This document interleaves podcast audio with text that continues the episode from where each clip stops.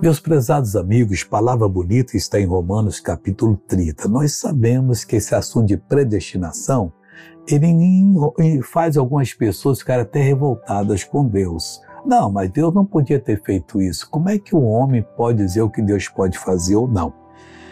Romanos 5 diz assim: E aos que predestinou, a esse também chamou. Ele predestinou por quê? Porque, eh, no versículo 29 fala assim: Porque os que dantes conheceu, também os predestinou para serem conforme a imagem do seu filho. Ele, com presciência, viu que essas pessoas aceitariam o evangelho, então elas estão predestinadas. A esses também chamou. Então, que, que, é, que iriam aceitar Jesus foram chamados. E aos que chamou, isso também justificou. Fomos justificados no sangue de Cristo, inocentados. E aos que justificou, inocentados, a isso também glorificou. Aí o que me interessa agora é a glorificação. Nós temos uma glória de Deus em nós que precisamos utilizar para vivermos de cabeça erguida, fazendo a vontade do Pai.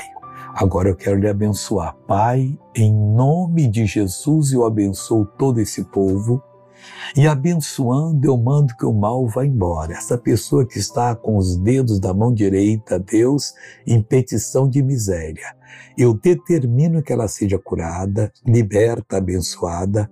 Falo isso em nome de Jesus Cristo. Seja abençoado para a glória de Deus. Amém.